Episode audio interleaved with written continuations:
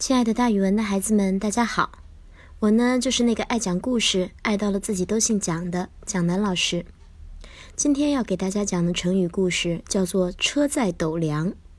载呢是装载的意思，用车装载；斗是咱们国家古时候的一个容积单位，用斗来量，形容数量很多，不足为奇。这个故事呀，发生在三国时代，关羽败走麦城不久。就被吴国的人抓获了，而且杀害了他。刘备和关羽亲同手足，像兄弟一样。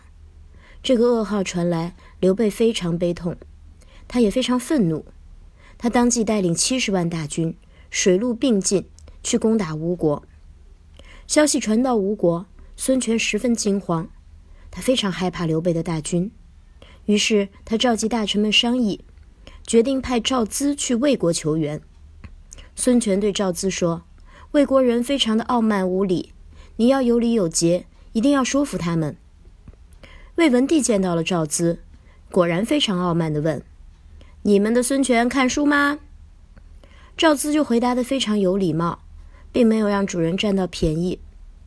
魏文帝又问：“那我问问你啊，像你这样的人才，吴国有几个啊？”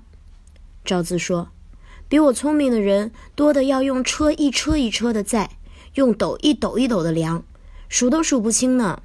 赵咨这种既有礼貌又带着对自己国家自豪的回答，让魏国人心悦诚服。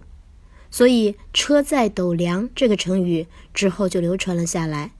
它形容人或者物数量多的要用车装，要用斗量。咱们可以这样造句：阿里巴巴发现了四十大盗的秘密仓库。